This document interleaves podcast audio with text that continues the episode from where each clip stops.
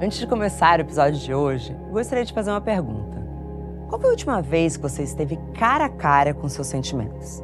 Quero dizer cara a cara de verdade, tipo aqueles momentos em que você fica sozinha e finalmente resolve pensar sobre todas aquelas coisas que não são lá tão agradáveis. Conseguiu se lembrar? Se a resposta foi não, pode ficar tranquila, você não está sozinha. Reconhecer nossos erros, aceitar nossas vulnerabilidades e assumir nossas necessidades definitivamente não é um processo que acontece de uma hora para outra, mas é libertador e eu garanto que você deveria tentar. Sempre sendo gentil com você mesmo, é claro. Bom dia, Óbvias! Eu sou Marcela Ceribelli, CEO e diretora criativa da Óbvias, e hoje eu converso com a psicóloga Vanessa Pérola sobre a liberdade que alcançamos quando rompemos certos padrões emocionais. Esse foi um programa desenvolvido junto com Sempre Livre, que tem o absorvente Sempre Livre Adapt Plus noite e dia, porque acredita que toda mulher deve se sentir protegida, confortável e sempre livre para fazer o que quiser e quando quiser.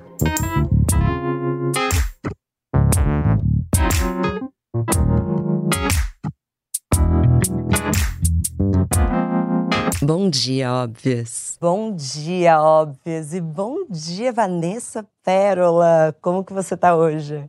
Bom dia, eu tô ótima. Melhor impossível, né? tô no Bom Dia Óbvio, então tô maravilhosa. A gente é amiga de Instagram, né? Isso! Ah, trocamos likes. Sim, isso é maravilhoso. Prazer. Me sinto mais íntima. Pois é, né? Sempre Sim. começa, a gente aquece nos DMs, depois começa essa relação para valer. Seja bem-vinda ao programa. Obrigada. Estava muito animada para trocar essa ideia com você. Mas vamos primeiro apresentar você para as ouvintes, caso elas não tenham a honra de trocar DMs com você. Vanessa, você fala que o seu trabalho como psicóloga é sobre ressignificar afetos e a vida. Sim. Me conta. Então, durante toda a minha vida, eu percebi que todo o meu afeto eu dava para as pessoas. Era para os meus namorados, para minha mãe, para as pessoas com quem eu convivia, mas nunca para mim. Até que eu conheci a autocompaixão, que é uma das teorias da psicologia, mas é uma teoria para além da psicologia, e eu entendi que eu preciso dar esse afeto para mim mesma, porque eu passo muito tempo no cuidado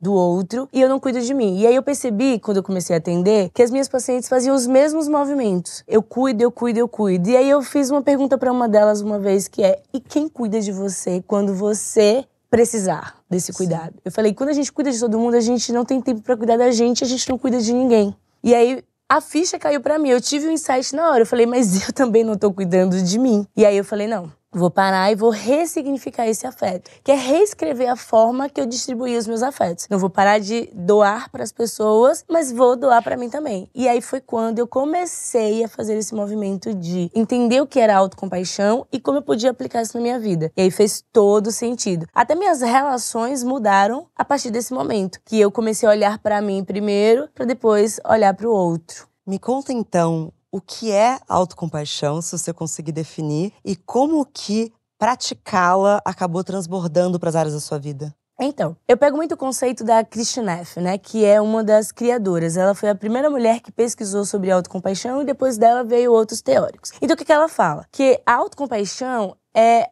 no geral, a gente trazer pra gente o cuidado que a gente demanda pro outro. É eu tratar a mim mesma como eu trataria a minha amiga. Isso envolve autobondade, que é trabalhar em mim carinho, cuidado. Por exemplo, o nosso cérebro não sabe que sou eu que estou me abraçando. É mesmo? Não, por quê? Ele não consegue distinguir o que é real do que é imaginação. Então, ele só consegue receber né? Então, por exemplo, ela fala muito da autobondade, que é você pode tocar suas mãos, passar a mão pelos seus braços, trabalhar um tipo de toque, Sim. isso, trabalhar um tipo de toque que seja é, válido para você, que faça sentido. Uhum. Então, eu comecei a perceber que colocar a mão muito no coração me trazia esse afeto. O que é que acontece? Nosso corpo libera ocitocina, que é o hormônio do prazer, né? Do amor, do bem-estar. E libera também ali adrenalina, né? Que é aquele opiócio do prazer e tudo mais. Então, o que que acontece? O meu cérebro entende que eu estou sendo amada. E aí eu saio daquele lugar de esperar do outro e eu passo a me, a me dar isso, né? A trazer isso para mim. Então ela fala ali de da autobondade, que é você praticar esse cuidado, esse carinho com você. O mindfulness, que é a atenção plena. As pessoas às vezes confundem o mindfulness com a meditação, o que tá errado. Não que esteja errado, porque a partir do momento que você tá ali presente, você pode até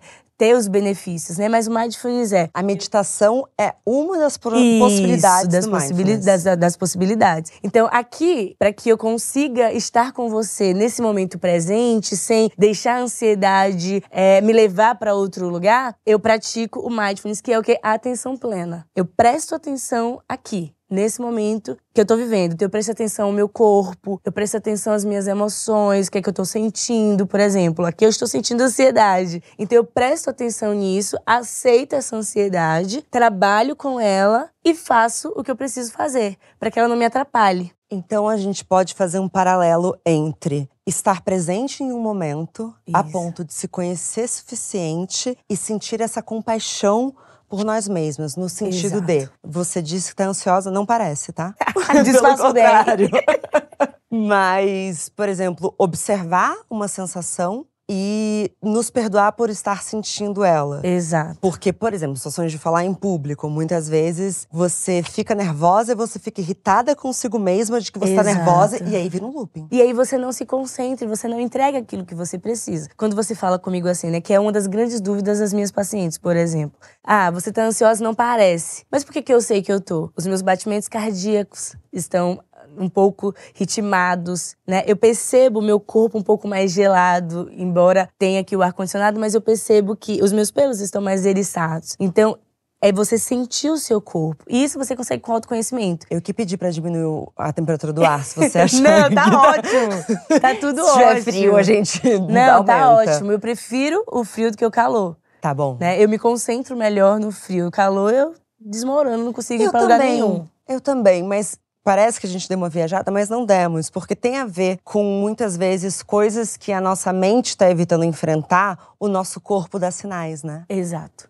Por isso que a, atenção plena é importante. Quando você percebe o que você está sentindo ali, você consegue reagir a isso. Então, eu percebo que eu estou ansiosa, eu ajo com a minha ansiedade. Em vez de ficar irritada e devagar aqui falar várias coisas que são sem nexo e sem sentido. Quando eu aceito a ansiedade, não há o que fazer né? É aceitação e disposição. Eu aceito que eu não posso mudar e eu me coloco na disposição de enfrentar. Então, a ansiedade, ela percebe que ela é bem-vinda. Então, ela não me atrapalha, porque eu consigo fluir nas palavras e aí até que ela vai se acomodando. Porque uma coisa que é interessante, as nossas emoções, elas não duram muito tempo. Elas duram em torno de 25, 30 minutos. O estado emocionado. Quando passa esse estado, fica só o sentimento. O sentimento é o que a gente rumina, é o que a gente fica ali. Nossa, mas eu tô aqui, eu tô gravando com a Marcela. E aí você fica nesse lugar. Isso é que vai trazer o desconforto. É o o quanto de significado que eu dou para isso. A gente só sente o que a gente significa, né? A gente não sente aquilo que a gente não dá significado. Então, se eu fico aqui o tempo inteiro, meu Deus, tem gente lá atrás. E aí eu não consigo sair desse lugar. Então, nessa linha de raciocínio, seria isso o que difere um acontecimento de um trauma? Sim, por quê? O que, é que acontece? O trauma, né? E aí a gente falando aqui não do trauma é, do que a, a OMS ou a, a CID traz, mas o trauma é aquele acontecimento repetitivo. Então, pra psicologia, quando a gente fala de trauma, a gente tá falando de um evento que se repete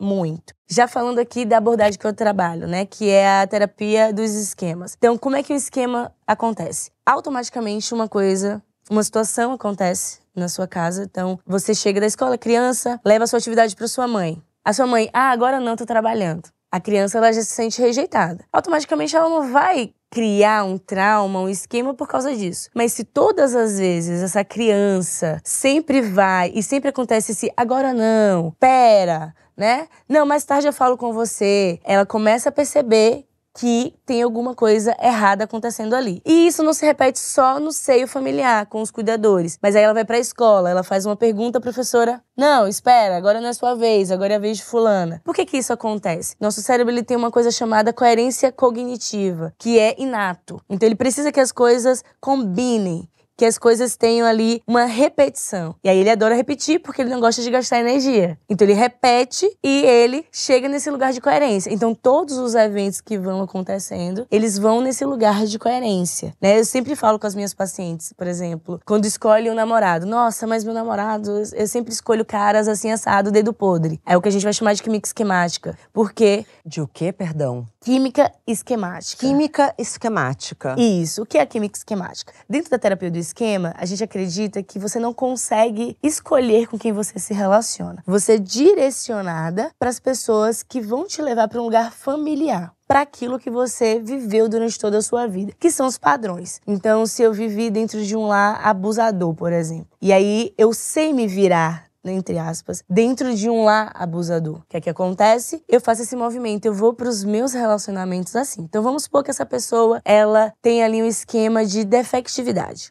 que ela se acha má, uma pessoa defeituosa, porque a criança, por ela não ter o córtex pré-frontal já pronto, ela não consegue fazer essa distinção de meus pais têm um problema que não é comigo. Ela fala: meus pais têm, os problem têm um problema, eu sou o problema. E elas trazem para si. E aí o que é que acontece? Cria-se ali um esquema de defectividade. Um exemplo. Esse esquema de defectividade vai dizer que a pessoa é má, que a pessoa é defeituosa. Nisso, ela vai para as relações dessa forma. A gente só tem três tipos de mecanismos de defesa: evitação, resignação, que é quando você congela, e hipercompensação. Essa pessoa tem uma, um esquema de defectividade e ela tem ali um, um, um, mecanismo de defesa de evitação. Então ela se relaciona, mas ela é fria nos relacionamentos, ela evita né, se mostrar para as pessoas, porque a, a, a crença que ela tem é de que todo mundo vai ver os defeitos dela. Que quando ela começar a se mostrar de verdade, aquela pessoa vai embora. Que ela não, não vai ficar no relacionamento. Ou ela tem uma crença, um, é, ela tem um mecanismo de defesa de hipercompensação. Então ela vai sempre firular muito, mostrar um personagem quem ela não é, pra macular, né? Pra esconder aquilo que ela acredita que é um defeito. Então sempre vai ser nesse lugar. O que todos os mecanismos de defesa vão levar é para que a pessoa fique sozinha e ela comprove de que, tá vendo? Eu sou um defeito. Então, todos os relacionamentos dela vai ser assim. Mesmo que ela encontre uma pessoa perfeita, entre aspas, né? Não existe. Mas mesmo que ela encontre uma pessoa que é bacana, que quer ficar com ela, que quer ali conduzir uma relação, ela começa a entender que aquilo ali tá errado. Então, na verdade, essas experiências que a gente tem muito novas com esses primeiros afetos, que são esses cuidadores, Isso. talvez se tornem as nossas estratégias de autossabotagem em relacionamentos futuros. Exato. Você se relaciona a partir do que você aprendeu sobre relacionamento, sobre amor no seu seio familiar? Então vamos dar um segundo exemplo para ver se eu estou entendendo. Se você tem um lar em que o afeto vem de uma maneira instável, você tem pais explosivos ou com oscilação grande de humor e que você nunca sabe o que vai acontecer, você pode ter um apego ansioso Exato. em que você acha que a qualquer momento alguém vai te abandonar Exato. e que você tenha um pouco de temor. Exato. Porque traz ali uma sensação de ambivalência. Eu nunca sei quando que aquele lá vai me oferecer afeto, quando que aquele lá vai me oferecer conflito. Então, eu vou para as relações achando que sempre vai ser assim. Até mesmo dentro das relações corporativas. Eu vou para o trabalho ao mesmo tempo que eu tenho uma estabilidade, eu acho que eu vou ter uma instabilidade. Porque eu sempre vivi nesse lugar. Enquanto criança, é muito comum e bom que isso aconteça porque protege a criança. Sim. Ela cria esse mecanismo para se proteger. A questão é que a gente vai para a vida adulta e a gente leva isso. Então eu tô num relacionamento, um exemplo, esquema de abandono. E aí eu sempre acho que as pessoas vão me abandonar. E aí o que que acontece? Tô numa relação, a pessoa, sei lá, demorou de me responder. Ative em mim esse medo. Será que já está vindo a instabilidade? Ou um desejo profundo de ser perfeita, Exato. servil, carinhosa, para que, pelo amor de Deus, Exato. eu vou ser a melhor parceira do mundo pro Sim. outro, porque provavelmente é a pior para você mesma, para que você não seja abandonada. Sim, e isso que você falou é a hipercompensação, que é um dos mecanismos de defesa, né? Então eu me dou totalmente para aquela pessoa, eu faço tudo para que aquela pessoa não me abandone, para que aquela pessoa fique comigo de qualquer jeito. Só que isso não evita que o outro vá embora. Não. E outra, é até um, um lugar que leva o outro a ir embora, porque eu sempre falo assim para os meus pacientes que ninguém gosta de tirando os abusadores mesmo, assim, mas uhum. de ter alguém ali que fique o tempo inteiro, sabe? Tipo assim, que não tem uma boa autoestima, que, sabe? Que tem um amor próprio. Isso cansa. E aí fica muito fácil a relação e a pessoa perde o gosto e ela vai embora. Então, eu não não fico nessa relação. Na resignação, né, que é o congelamento, a pessoa simplesmente aceita. Se a pessoa me der amor, OK, se ela não me der tudo bem, se ela fizer alguma coisa por mim, tudo bem, se ela não fizer,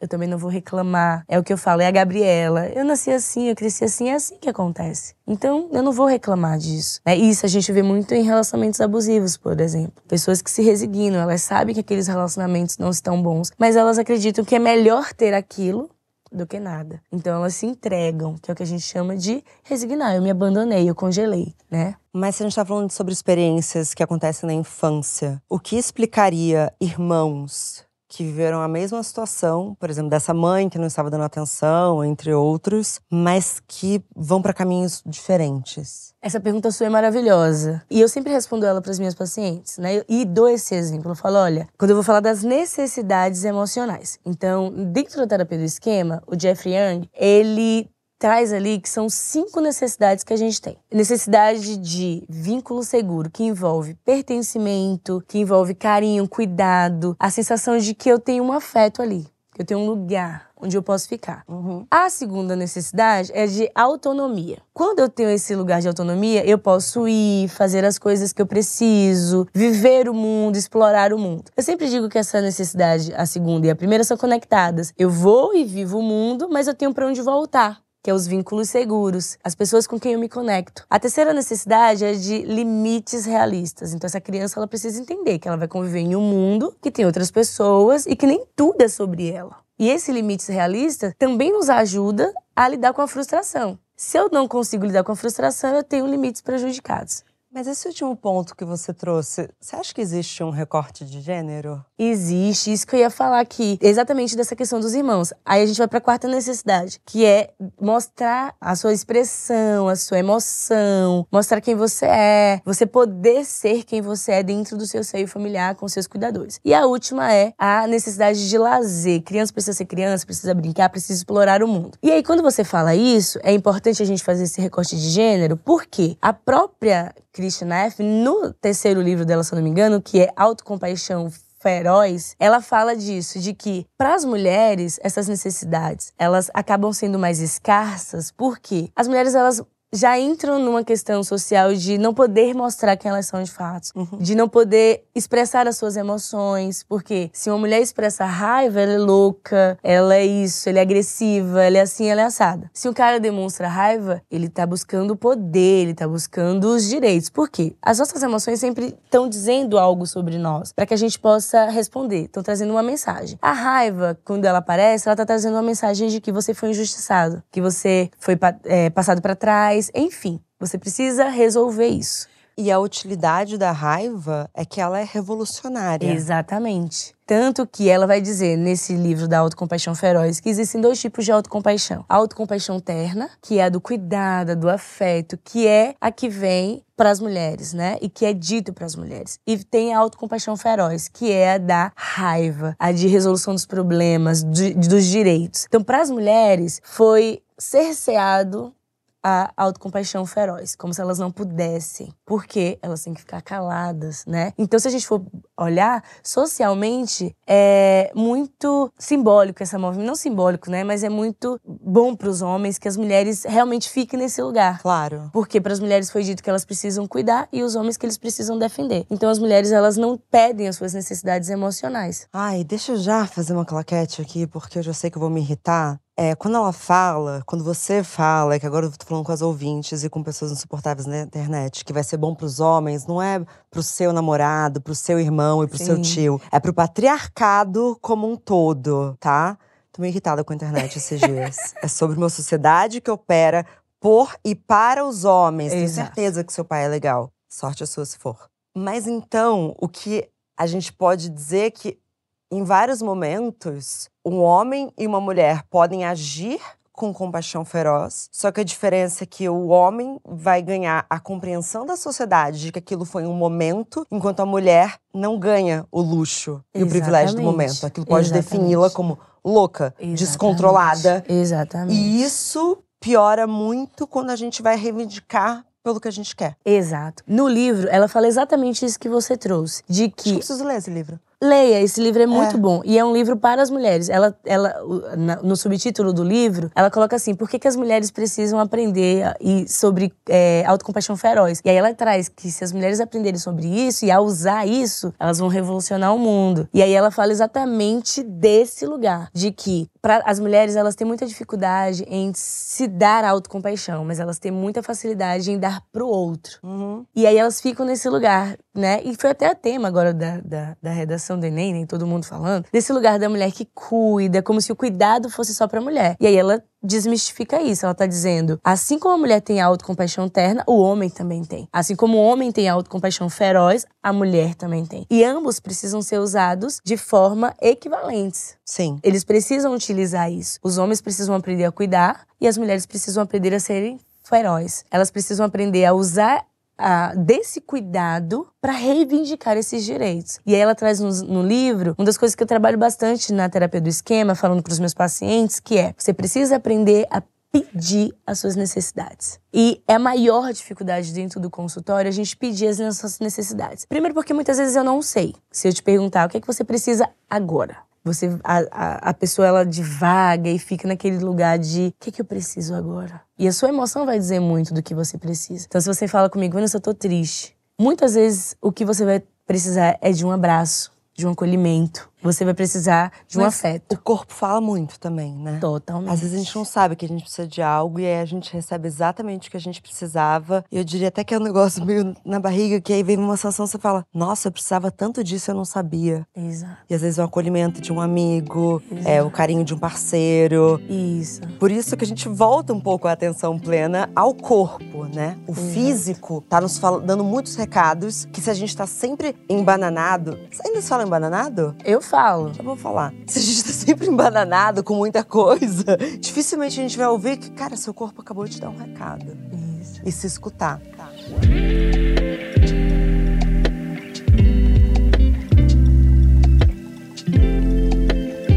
mas eu quero voltar para os relacionamentos familiares. Porque certo. vamos lá. Então, uma terceira dinâmica familiar, já falamos de duas. Se você tem cuidadores que te protegeram muito, por exemplo, que cuidaram muito de você para que você evitasse ao máximo o seu sofrimento, mas você percebeu que, através desse processo analítico e outras coisas, que chegou a hora de você crescer porque isso não estava, sei lá, te fazendo evoluir para onde você quer ir. Como que fica a relação com os familiares? Exato. Como que fica a família quando só você faz terapia? Exato. Só voltando um pouquinho, Marcelo, que eu acabei não respondendo a pergunta de que você falou de pessoas que uh, são irmãos e têm necessidades diferentes. Quando eu falei das cinco necessidades, o que eu quero dizer é que cada pessoa vai vir com uma necessidade, é, precisando um pouco mais de cada necessidade. Então, você pode ter uma irmã e ela ter a necessidade de vínculos seguros. Ela precisa, ela demanda mais afeto, ela quer mais cuidado. Já você pode ser que quer mais autonomia. Você não se importa, lógico que é importante, mas você não se importa muito com aquela coisa do chamego, dos afetos. Você quer voar, você quer crescer. A sua irmã quer ficar. Então você percebe que por isso que mesmo no mesmo lar, com os mesmos cuidadores, as pessoas elas vão desenvolver traumas ou esquemas diferentes, porque tem o temperamento, que é o que as pessoas chamam comumente de personalidade. Então cada temperamento vai trazer a necessidade maior que essa pessoa tenha. Qual a diferença de temperamento e personalidade? É porque o temperamento, quando a gente fala do Big Five, né? Que é o grande teste que é mais utilizado. Tem outros agora, né? Ele vai falar ali, acho que basicamente de cinco tipos de personalidade. Que eu não vou lembrar todas, mas eu sei que tem a pessoa que ela é mais passiva, a pessoa que é mais reativa. Então, se você é mais reativa e você mora num lar que é mais tranquilo, o seu temperamento não muda. Ele pode aumentar ou diminuir. Em um lar mais tranquilo, o seu temperamento vai ficar mais ali. Mas você vai perceber que você é diferente da sua família, por exemplo. Uhum você explode um pouco mais, que você, tipo, fala um pouco mais. Então, o temperamento são basicamente esses cinco, que eu não tô lembrando agora quais são. E a personalidade é aquilo que vai ser construído, né? Antigamente dizia que a, personalidade, ela era algo inata, que nascia com você. Hoje a gente sabe que ela vai se construindo a partir do contexto. Então, a partir do contexto da sua família, da sua escola, ela vai se construindo em quem você é. E aí, junto com o seu temperamento, formam e os esquemas formam um grande bolo. Então, se eu tenho um temperamento mais reativo, muito possivelmente talvez eu tenha uma necessidade maior de, é, da necessidade de autonomia de querer ser mais livre, de querer explorar o mundo. Se eu tenho uma, é, um temperamento um pouco mais passivo, talvez eu precise mais de afeto, de atenção, aquela pessoa que precisa mais mesmo de cuidado.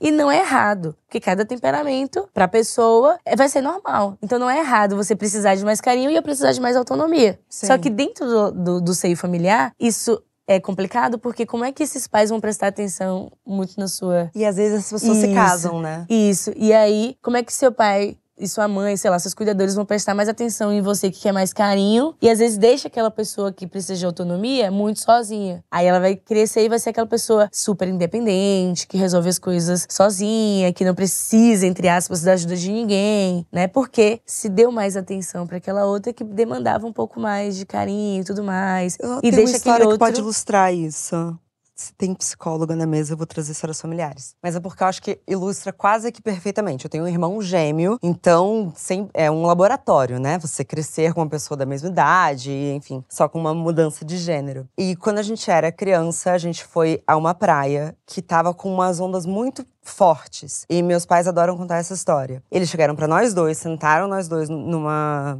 sei lá, uma mesa e disseram assim: "O mar aqui é muito bravo. Vocês têm que ser muito cuidadosos. Mesma mensagem para as crianças da mesma idade, com a mesma vivência, etc. Sim. Resultado: meu irmão quase se afogou porque ele foi pro mar e, e, se jogou e eu não pisei nem eu não molhei nem meu pé no mar e minha mãe disse que nesse dia ela percebeu que por mais que a gente fosse irmão gêmeo ela ia ter que adaptar algumas mensagens Exato. pra gente porque a gente ia captar de maneiras diferentes Exato o temperamento de vocês totalmente diferente, né? Então você consegue ver que seu irmão tinha ali mais uma, um desejo de autonomia, né? De ir, de explorar o mundo, que é uma necessidade inata, a gente precisa dela. E você mais ali do cuidado. Então minha mãe falou, meu pai falou, vou ficar aqui, vou ficar quietinha, né? Vou obedecer. Então você fica nesse momento. E a sacada da sua mãe é ótima, mas nem sempre os cuidadores têm essa sacada. E principalmente quando um, da, um dos filhos tem alguma necessidade especial.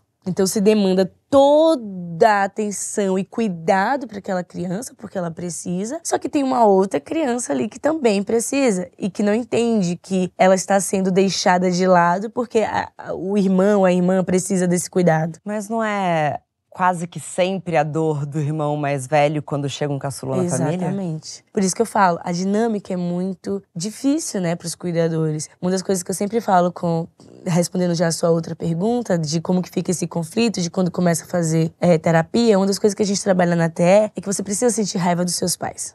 Opa! Quê? Você precisa sentir raiva dos seus pais. E aí, eu não sei, a reação foi espontânea. É mesmo? Sim, e é muito difícil, porque não é sentir raiva dos seus pais, né? Você fala assim, mas é do comportamento. Seus pais, seus cuidadores podem ter sido ótimos, eles te amaram, mas eles deixaram faltar as suas necessidades. Todos? A maioria deles. Até quando, por exemplo, a gente fala que os esquemas se formam quando tem alguma disfuncionalidade no lar. Mas quando tem também ali uma não disfuncionalidade, também pode acontecer. O excesso também pode acontecer. Uhum. Então, tem muitos pais que dão muita atenção, carinho pro filho, e esse filho desenvolveu um esquema de abandono, porque ele vai para as relações também querendo isso que ele tinha. E não funciona desse jeito porque não é o lado dos cuidadores dele. Então, os esquemas também se formam a partir. Porque é da interpretação da criança. E aí a gente não pode, por exemplo, saber o que aquela criança vai interpretar com aquilo que foi feito. Sim. Um exemplo é de uma paciente muito antiga, ela já está até morando em outro país, que ela foi no retiro, ela voltou e lá se falou que ela, quando ela visse os pais delas, que era para ela chegar e abraçar e dizer que amava. E ela já era uma criança introspectiva, né? Tinha muita dificuldade. Mas se falou tanto nesse retiro que ela tinha que fazer isso, que ela, eu vou fazer, eu vou fazer. Assim que o pai dela chegou, que ela entrou no carro, ela, pai, eu te amo, eu te amo. O pai tava no telefone. E falou, não, para de besteira. Ah, não. E falou, para de besteira. Nisso, ela calou a boca, tipo, falado que eu sinto é besteira. E isso foi se repetindo. Como que a gente descobriu isso? Na terapia do esquema, a gente utiliza imagens mentais. Então, a gente leva o paciente até o momento em que aquilo aconteceu para ressignificar essa memória. E aí, ela não conseguia entender porque ela tinha uma inibição emocional. A dificuldade de falar dos sentimentos, de mostrar o que ela sentia, embora ela sabia que sentia. E aí nessa imagem ela lembrou exatamente do que o pai falou para ela. Para de besteira, para com essa bobagem. Aquilo ali já ficou nela. Tipo, ela já era introspectiva, já foi difícil para ela fazer o movimento de falar. Depois disso, todos os acontecimentos da vida dela foram levando nessa repetição. Não fala agora. Era com as amiguinhas. Os nossos amigos né, das crianças, amiguinhos ali, também podem influenciar os nossos esquemas. Então, fez uma brincadeira aqui agora, todo mundo tá falando: ah, não, não fala não, você é chata. Isso vai reforçando. Lembra que eu falei da coerência? Uhum. E isso vai reforçando. Ah, então não devo falar. E o esquema de inibição emocional é um esquema muito difícil, porque a pessoa bloqueou os sentimentos. E quando a gente fala de bloquear, também bloqueou os sentimentos positivos. É, me lembrou uma amiga que os pais diziam que ela ria muito estridente. Exato. Então imagine uma repetição disso. Sim. Eu cresci na minha vida ouvindo que eu era muito faladeira, que eu falava demais. Todas as vezes que eu abria a boca, eu tava aqui com os meus amigos. E aí todo mundo falava na roda. E eu falava demais mesmo, eu falo demais. E aí. Não, mas eu gosto, Você hoje eu que gosto. é necessário. Mas hoje eu gosto de falar. E aí, quando eu falava na roda, ah, não, Vanessa não, Vanessa vai demorar um ano falando, pelo amor de Deus. Não, não, não. E isso se repetia com a frequência ao ponto de falar, nossa, então eu vou parar de falar. Porque eu tô falando e as pessoas, sei lá, não estão gostando. É errado falar. E aí eu comecei a fazer esse movimento de me calar. Você disse, então, deixa eu ver se eu entendi de forma correta, que o nosso cérebro gosta de repetição porque economiza energia. Energia. Então, quebrar padrões é muito exaustivo. O processo de terapia não é gostoso no início? Enganaram a gente? não, eu falo muito isso, né? Na terapia do esquema, a gente fala que é um processo que demora um pouco mais, para finalizar, mas tem um fim, a gente dá alta pro paciente, mas ele é um processo mais doloroso e que demora um pouco mais. Por quê? A gente mexe exatamente nessas questões que o seu cérebro esqueceu, que ele botou lá atrás, que ele fez de conta que não existia. Como? Através dessas imagens, acessando essas emoções. É muito comum, né, quando finaliza as sessões, o paciente sai um pouco meio que, tipo, baqueado, sabe? Aquela sensação de, meu Deus, o que foi que aconteceu? O paciente sair horrível, pior do que ele entrou. Mas é pra ele sair com aquela sensação de, que é isso? Porque quando você mexe nas emoções dessas pessoas, você vai mexer em várias histórias que são dolorosas. Sim. E que tá escondido. Mas que vai revelar o porquê que você se comporta da forma que você se comporta. O porquê que você repete esses comportamentos. Então, sim, quebrar esses padrões envolve você repetir bons comportamentos e você passar pela dor. Nosso cérebro ele é formado para criar hábitos, sejam bons, sejam ruins. Os hábitos ruins a gente repete com muita facilidade. Eu não preciso me esforçar para isso. Pra eu não ir treinar é só eu ficar dormindo em casa. então, eu, eu perguntar, então dá exemplos do que são hábitos ruins. Isso, por exemplo, hábitos ruins, na verdade, o que a gente vai dizer, são os hábitos que trazem comportamentos disfuncionais. Então eu preciso movimentar meu corpo. Se eu tenho uma vida sedentária, é um hábito que é ruim porque vai mexer na minha saúde como um todo. Sim. Na minha saúde mental, na minha saúde física, em tudo. Então, se eu só fico uma vida sedentária ali, eu não preciso me esforçar para isso. Então, se eu só vivo repetindo os relacionamentos e não me pergunto por que, que eu sempre namoro com os mesmos caras, eu tô repetindo um hábito ruim. Sim. E aí, para quebrar isso, eu preciso me perguntar: o que, que eu tô repetindo nesses relacionamentos? O que, que eu tenho ganhado me relacionando com pessoas que têm sempre os mesmos comportamentos. Porque todo comportamento, ele tem uma função, ele serve a algo. Ou será que as pessoas têm sempre o mesmo comportamento ou você tem um comportamento que engatilha para que eles se Pode repitam? ser ambos.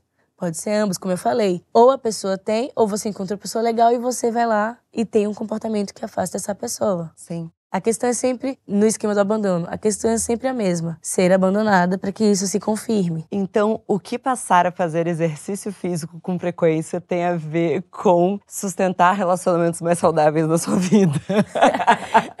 então, eu falei do exercício físico porque eu mesma fiquei nesse lugar de sedentarismo muito tempo. E era muito fácil para mim, né? Eu sempre joguei basquete, mesmo sendo baixinha, me arriscava, nunca fui boa em nada. Você não é baixinha, você tem a minha altura, não fala isso pras pessoas. Eu sempre me arrisquei, né? Não era boa em quase nada, mas estava sempre fazendo ali, ginástica rítmica, tudo. Depois eu passei sete anos sem movimentar no meu corpo, então para mim foi muito tranquilo fazer esse movimento de não fazer nada. Quando eu passei pela pandemia, que eu tive Covid, eu fiquei com diabetes. Pré-diabetes. Uau. E foi muito assustador para mim, porque eu falei, meu Deus, eu sou nova, eu não quero uma doença dessa na minha vida. Aí o médico falou, olha, dá pra gente reverter porque você ficou assim depois do Covid. Exercício físico e alimentação. Eu só vivia de é, fast food, então não dava. E aí ele falou, se você fizer isso, a gente reverte. O quanto que você tá disposta? E aí é a construção do novo hábito. Agora eu preciso me esforçar para. E aí significa, eu sempre treino de manhã,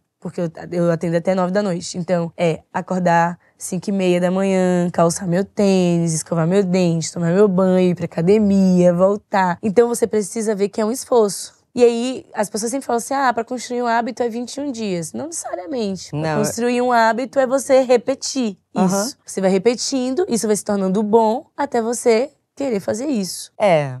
Eu adoro a, a ciência dos hábitos. Aí você entrou num negócio aqui que, assim, tenho até medo do horário. Mas é sobre você dar a compensação correta pro seu Exato, cérebro. Exato. Seu cérebro precisa entender que aquilo valeu a pena. Exato. E quando a gente fala sobre relacionamentos, um hábito ruim no relacionamento pode ser se sentir insegura. Sim, pode ser se sentir insegura, pode ser sempre ter muito ciúme, pode ser sempre querer agradar sempre o outro. Então eu entro no relacionamento, eu tô sempre presenteando, eu tô sempre agradando, eu tô sempre me tornando um personagem. A maioria dos meus pacientes, a- gente sempre fala se esse tornando um movimento. personagem. Se tornando um personagem. Por que, que eu falo isso? A maioria das minhas pacientes, elas trazem. Eu acho muito engraçado, né? Eu trabalho com uma clínica racializada, então a maioria dos meus pacientes são mulheres negras. E a gente fala muito da solidão da mulher negra e tal. E esse lugar de você estar sozinha te coloca também num lugar de você querer a todo custo ter um relacionamento. E aí o que, que acontece? Você vai performar. Então eu vou performar ali quando eu saio com o cara, sei lá, quem ele quer. Então, se o cara fala, eu gosto de RBD. Nossa,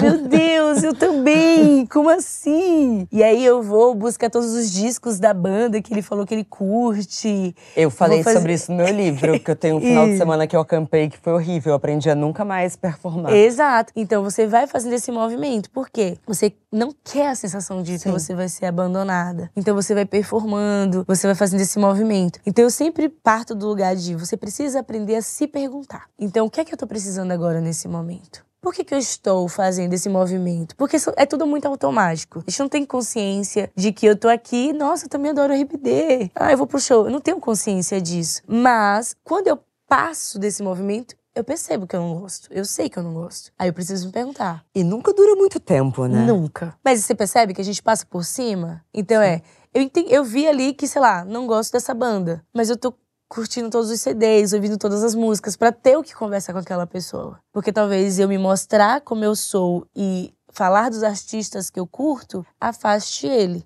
Mas também, Van, eu me questiono se no desespero de se tornar o objeto amado para ser escolhida, e um beijo para a Valesca Zanello, Sempre falo dela na minha, na minha- nas minhas sessões. é, muitas vezes a gente deixa de se questionar se a gente realmente deseja o outro. Exato. Você não sabe nem se você está apaixonada pelo outro, mas é tão um desespero para que aquilo dê certo Sim. que talvez você nem goste de RBD mesmo. Exato. É, minha amiga vai me matar, ela vai saber que eu tô falando dela. Ah, mas eu faço direto.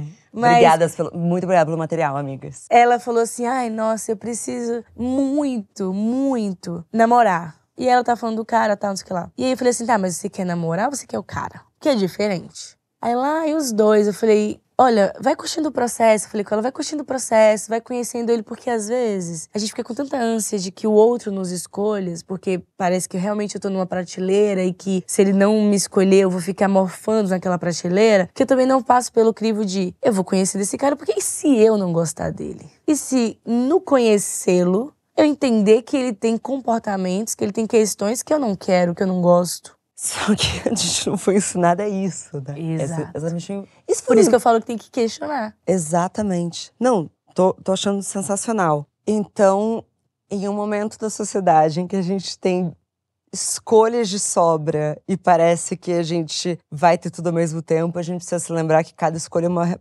porra de uma renúncia. Exato. Tá bom. É uma renúncia e uma, e uma consequência. É. Só que a gente desaprendeu a lidar um pouco com as Exato. consequências, né? Eu sempre digo para os meus pacientes, né, para tirar o peso da escolha, a gente precisa parar de ver as coisas como boas ou ruins, como se elas fossem certas ou erradas. Por quê? A Vanessa que vai escolher hoje não é a Vanessa daqui a dois anos. Vai ser uma outra Vanessa, uma outra maturidade. Daqui a seis meses, ser uma outra Vanessa, uma outra e uma outra realidade, um outro contexto. Então eu preciso decidir com base no que eu quero agora e ser fiel ao que eu quero agora, entendendo que amanhã eu posso olhar para minha escolha e dizer porra, que escolha horrível que você fez. Mas você escolheu dentro daquilo que você queria. Mas aí não entra o auto-perdão? Exatamente, que é autocompaixão. Autocompaixão, ela não é autocomiseração, porque a autocomiseração vai ficar, ai meu Deus, mas olha, eu escolhi, nananã, sei que lá. Não. Autocompaixão é, eu fiz uma escolha que hoje eu me arrependo. Mas uma das coisas da autocompaixão é a humanidade compartilhada. Eu olhar para você e falar, mas várias outras mulheres também fizeram escolhas erradas. E como que elas lidaram com isso? E como que eu posso lidar com isso agora? Fazer disso movimento de aprendizagem, não que tenha que ser, né? Que nem eu vi um meme outro dia que a menina falou assim: Nossa, amiga, você terminou com esse cara, foi tão bom, mas foi um aprendizado. Ela, porra, mas eu queria um namoro, não um aprendizado. um aprendizado. E aí, não que precise ser isso, mas é, a partir disso, eu entender que é, esse caminho aqui que eu trilhei talvez não foi tão legal. E aí eu posso ter outras escolhas. Então eu acolho isso, que sim, talvez eu fiz uma escolha ruim, mas isso é muito comum a toda a humanidade. o sofrimento é comum a toda a humanidade e eu me perdoo por isso. E aí eu pratico o auto-perdão. É fácil? Não. Mas a gente consegue. É só não ficar naquele movimento de ruminar, sabe? Nossa, minha cabeça tá explodindo. Graças a Deus. Adoro trabalhar com isso. Então, a gente tá falando sobre esse acolhimento no presente para que a gente possa perdoar as nossas erros do passado Exato. que não tinham as ferramentas Exato. e os repertórios que nós temos hoje. Exato. Porque erros a gente vai cometer. Exato. Por exemplo, hoje eu tô aqui gravando podcast com você. Primeira vez que eu tô gravando, câmeras assim, várias câmeras e tal. E aí eu olho para mim e eu vou dizer: "Nossa, que horrível. Meu Deus, por que, que ela falou isso? Meu Deus, por que, que ela não se preparou melhor? Por que, que ela não leu mais? E aí olhar para isso e dizer, verdade, eu poderia ter feito isso, mas foi meu primeiro programa. Foi a primeira vez que eu tava ali dando a minha cara a tapa. Agora eu já sei que da próxima vez, se eu for para um outro lugar, eu tenho ferramentas, que é o que eu falo com os meus pacientes. Você criou um repertório. Se eu não venho aqui, eu não crio repertório. Claro. Eu vou continuar sem saber como é que é estar num lugar assim, gravando e falando. Quando eu venho, eu crio um repertório. Então eu já sei. Ah, daquela vez que eu fui lá com a Marcela, foi assim, eu tinha que ter ficado posicionada mais assado. Eu tinha que, sei lá, parar de gesticular. Mas é mesmo o seu primeiro programa assim? É. Ai, que linda! Nossa, foi perfeita, É. maravilhosa. Não, mas na minha cabeça eu já tô aqui, tipo, eu acho que eu falei muita coisa embolada. Não, não Porque falou. eu, não eu falou. falo muito, né? Não. E se deixar, minha linha de raciocínio vai, que daqui a pouco eu tô embolando várias Você coisas. falou clara, coerente e foi tão bom que eu me perdi. E, e é raro eu me perder porque sou muito focada. Essa, ó, me dei até uma palminha. Porra, se eu me dei uma palminha, você dê, tá? Porque a mulher É. Não, mas é eu, pior eu sou inimiga muito dela mesma. autocrítica, né? Eu também. Nossa, eu sou muito autocrítica. Eu sei que depois eu vou olhar, mas é como eu falei, eu pratico a autobondade comigo, porque eu jamais diria pra minha amiga que ela foi péssima. Eu jamais olharia pra, olharia pra minha amiga e diria, porra, você foi horrível. Então não, eu vai iria a- dizer assim, amiga, não, desculpe você. Eu iria olhar pra ela e dizer, amiga, realmente você poderia ter melhorado, mas você deu o seu melhor. E é isso, agora você aprendeu. Aí eu olho no espelho e falo isso comigo. Eu tenho que ser uma boa amiga pra mim. Vale a máxima do se você não falaria pra sua melhor amiga, não fale pra si mesma. Mas eu venho repetindo há muito tempo uma fala que eu trouxe da yoga, que é um hábito que eu já faço no automático. Chega de exercício físico, que é se não for nem útil, nem gentil, guarde pra você. Só que eu comecei a perceber que eu falo isso sobre todos os outros, mas os meus pensamentos geralmente não são nem úteis nem gentis comigo mesma. Então agora eu tô praticando isso comigo. E- Essa foi a hora que eu te dei um conselho, Vanessa. Não, e eu, e, eu, e eu sempre recebo esses conselhos porque é muito duro e é muito difícil. A gente viveu, enquanto mulheres, a gente viveu numa sociedade que nos diz o tempo todo que a gente tem que estar ali para cuidar do outro. A gente tem que ser mãe e cuidar. A gente tem que ser esposa e cuidar. A gente tem que ir pro trabalho e cuidar. Ninguém nunca falou que a gente precisava pensar um pouco na gente e cuidar um pouco da gente. Então, até exemplo da minha mãe que eu tava falando com você mais cedo. Minha mãe cuidou de todo mundo. Quando chegou na parte dela, ela parou de se cuidar. E aí ela acha, né, fica ali naquele movimento. Minha mãe é a pessoa que me ensinou, por exemplo, a ir no médico regularmente. Quando ela descobre um diagnóstico, ela para de ir. Então esse movimento é muito intrínseco nas mulheres. E aí o que a gente precisa fazer essa revolução é de entender que você precisa se cuidar. Você precisa parar com a voz crítica, né? Uma vez eu fiz um grupo de com mulheres de, que era ressignificando afetos. E aí eu juntei 20 mulheres e trabalhei com elas três sábados sobre o que era autocompaixão e como você reconhecer as suas, as suas emoções. E todas elas traziam sempre o mesmo depoimento. Eu cuido de todo mundo menos de mim. Como é que eu faço para cuidar de mim? Como é que eu faço? E as vozes críticas acentuadíssimas né? A gente olha pra gente e estabelece um julgamento de você é feia, você é gorda, você é isso, você é aquilo, você é magra demais, você é assim, você é assado. Coisas que a gente jamais falaria para as pessoas que a gente ama. Sim. A gente sempre pensa no que a gente vai falar. E a gente não pensa no que a gente vai falar pra gente. É impossível a gente cessar os pensamentos e dizer, não vou pensar, isso é impossível. Mas a gente pode pegar esses pensamentos e desvendá-los. Eu sempre digo que o pensamento é uma hipótese a ser questionada e não uma verdade absoluta. Então eu preciso sempre questionar esse pensamento. Eu sou mesmo isso? Né? Quando eu recebi o convite, a primeira coisa que eu pensei foi, eu tenho o quê para contribuir com o Mundo de Óbvios? Eu, ouvo eu, eu ouço todos os dias e vejo sempre tantas pessoas. E aí eu falei, nossa, eu falei com meu namorado, eu falei, jamais, eu, acho que eu vou falar que eu não vou, sei lá. E aí ele falou assim: ela te chamou. Se eles te chamaram, eles viram alguma coisa em você dê crédito a isso. E quando ele falou isso, eu falei, verdade. Ele falou, por que você não tá dando crédito para você? Ele falou, você tem que se ouvir mais nos stories, que você fala e não pratica. Aí eu falei, verdade. A gente precisa dar crédito, né? Então, Sim. quando vem a vozinha ali da impostora, da crítica, ah, você não é boa nisso, você não é boa naquilo, cadê as evidências? A primeira evidência de que talvez sim eu deveria estar aqui é o fato de que vocês me convidaram. E se vocês não me convidassem, eu não estaria aqui. Se vocês me convidarem, eu estou aqui, há um crédito nisso. Vocês viram o que eu falei, o que eu escrevi, enfim. Então, é sempre se questionar. Veio essa voz? Se questiona se ela de fato é a sua voz. A gente chama na terapia do esquema de voz internalizada. Quem foi que falou isso para você? Uhum. Quando você se critica, essa crítica, ela se parece com crítica de quem? Com a crítica de quem? Ela se parece com a fala de quem? A gente hoje ouve com a nossa voz. Mas se a gente for parar para analisar, é alguma coisa que a gente internalizou, ou da sociedade, ou dos nossos cuidadores. Então a gente precisa buscar essa voz é minha ou ela é uma voz da sociedade? Essa voz é minha ou é a voz dos meus cuidadores? Porque essas vozes que moram na nossa cabeça fazem com que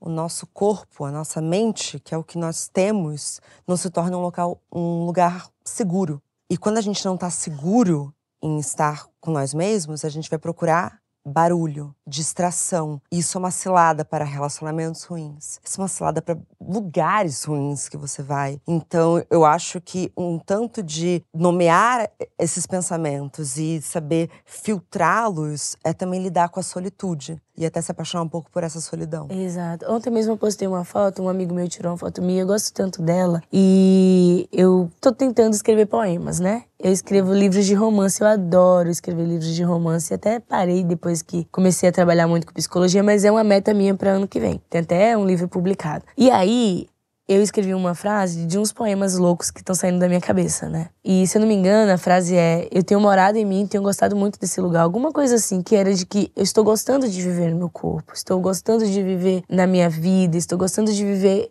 em mim, né? Quando eu morei sozinha, os 28 dias em Belo Horizonte, foi assustador, porque estar sozinha numa casa que não tem um barulho e você precisa se ouvir é assustador. Uhum. Mas foi libertador. Porque eu comecei a ouvir o que a minha criança interior estava falando, o que, é que ela estava pedindo. A gente fez as pazes. Eu pude ver que os meus medos eram os medos dela. Dessa criança assustada. Dessa criança que constantemente viveu a vida tentando agradar, né? Agradar os pais, agradar os amigos, ser de um jeito que ela não era. Então, a minha voz crítica vem desse lugar, de que quando eu me esforçava para tirar 10 na escola, eu mostrava para os meus pais, e por questões deles, né? Meus pais são muito humildes, simples, então eles olhavam e falavam: "É isso aí, tem que fazer isso, porque a gente só tem para lidar na vida é o estudo". Então é isso. Então eu olhava e preciso fazer mais Porque Sim. eu preciso dessa recompensa. E em algum momento essa recompensa vai vir. E aí você vira essa pessoa que tem um padrão rígido, que é crítica e que você tá sempre escreve no tá bom. Hoje eu vou para as relações nesse lugar de que tudo que eu faço ainda é pouco, de que eu preciso fazer mais, de que eu preciso me doar mais, que eu preciso sempre estar a mais. Porque todo, tudo que eu fazia pros meus pais era pouco. Então, é, eu arrumava casa, né?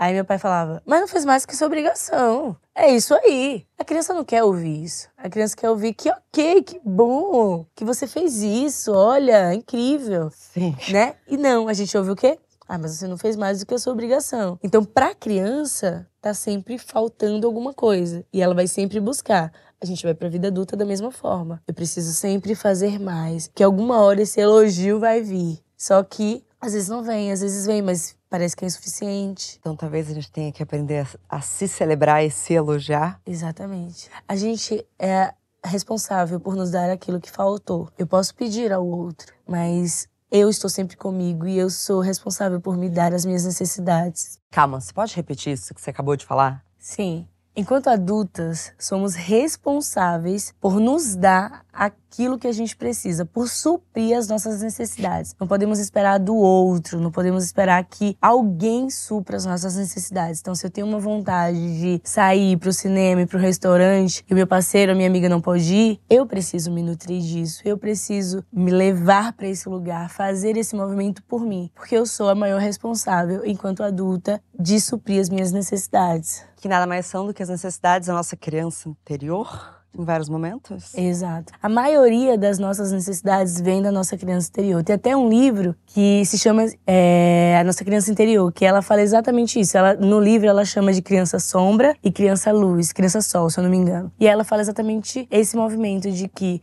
se você não prestar atenção no que a sua criança sombra, né, que a sua criança exterior está pedindo, você vai sempre se comportar de acordo com o que ela quer. Então você é responsável por suprir as suas necessidades, por fazer com que as suas necessidades sejam atendidas. Enquanto criança, você não tinha a quem pedir, como recorrer a isso. Hoje adulta, você é responsável por fazer esse movimento. Perfeita. Vanessa, eu aguardo então você de volta no programa com um livro de poemas sobre dores de crianças anteriores.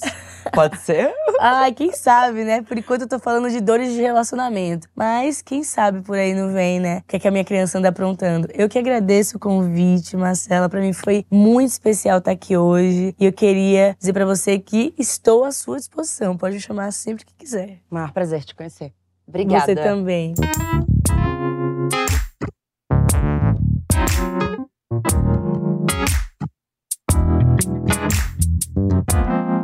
Bom dia, óbvias!